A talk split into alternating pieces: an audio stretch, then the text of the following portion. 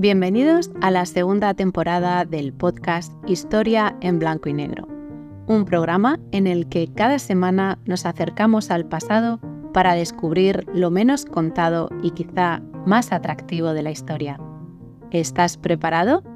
Despegamos. Capítulo 16. Curiosidades del sorteo de Navidad. Bienvenido al último paseo por la historia de este año. Recuerda que nos vamos de vacaciones y el podcast regresará con nuevas curiosidades históricas después de Reyes. Pero antes de dar comienzo a las vacaciones navideñas, te quiero hablar de algunas curiosidades del sorteo de Navidad, un sorteo con mucha historia.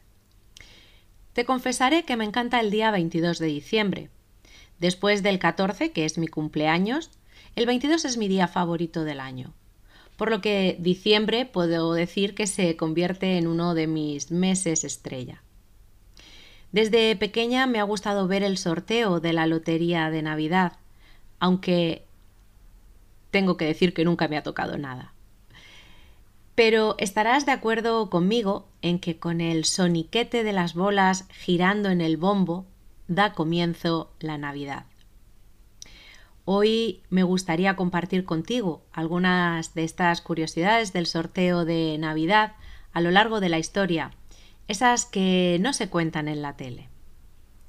¿Cuándo comienza y por qué a celebrarse el sorteo más conocido de la Lotería Española? Debes saber que el primer sorteo de la Lotería moderna nombre que recibió inicialmente la Lotería de Navidad, se celebró en Cádiz el 18 de diciembre de 1812 durante la Guerra de la Independencia.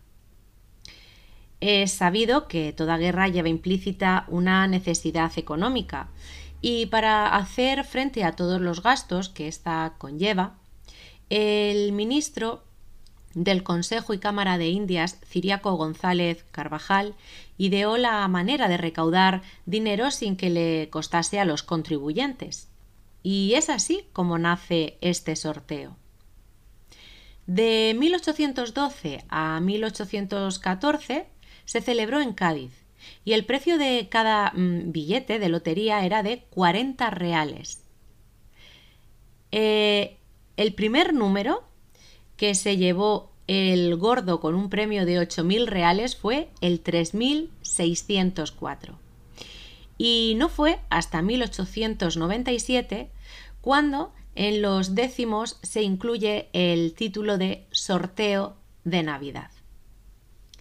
Un sorteo que jamás se ha, se ha cancelado desde su creación eh, es más, ha sobrevivido a las crisis sociales y económicas e incluso a la guerra civil o a la gripe española.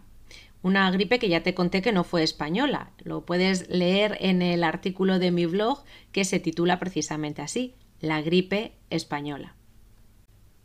Pero este sorteo sí que contó con una peculiaridad durante la guerra, porque se celebró en dos lugares de la geografía española, uno en Barcelona y otro en Burgos. Esta ha sido la única vez que se han celebrado dos sorteos de la Lotería de Navidad en la historia. En el año 1942 se empiezan ya a imprimir los billetes en la Fábrica Nacional de Moneda y Timbre y unos años después, en, 1957, se celebra el primer eh, sorteo televisado de la historia, porque hasta ese momento solo se escuchaba por la radio o se podía leer también en la prensa. Y en 1974 se da un pasito más, y es que se informatizan los sorteos. ¿Y quién vendía eh, la lotería hace dos siglos?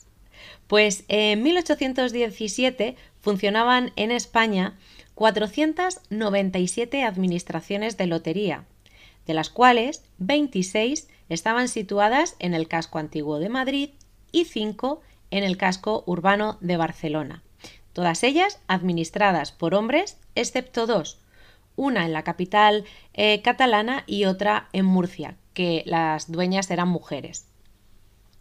Por ejemplo, tenemos a Doña Manolita, que es de las más famosas, y de ella te voy a contar tres curiosidades.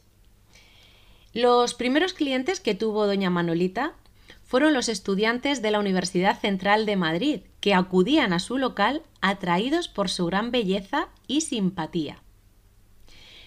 Em, durante los primeros años de la administración, pues mm, no tuvo mucha suerte, la verdad. Eh, la fortuna se le resistía y claro, los clientes comenzaban a dejar de ir. Doña Manolita, para ponerle remedio, fue en 1926 hasta Zaragoza para bendecir unos cuantos décimos. Bien por suerte, bien por mediación de la Virgen del Pilar, esos boletos acabaron tocando ese año en el sorteo de Navidad. A partir de ahí ya la administración era un no parar de premios.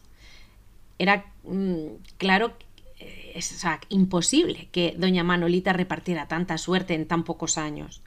Entonces empezó a correr el rumor de que había vendido su alma al diablo.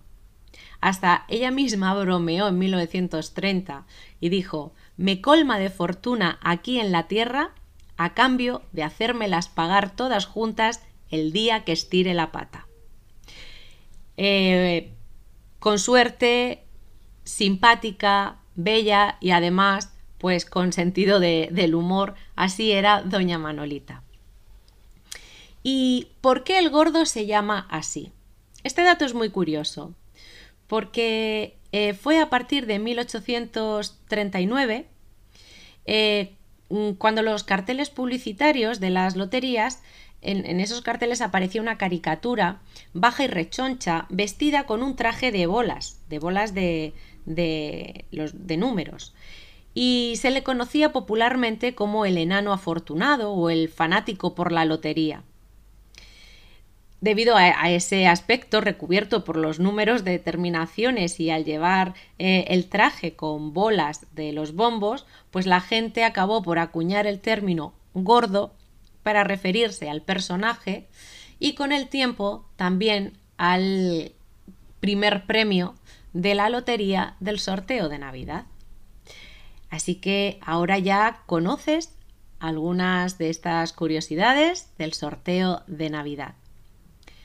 Yo solo quiero desearos ahora unas felices fiestas y por supuesto no olvides disfrutar un presente que mañana ya será historia. Te espero en enero. No faltes.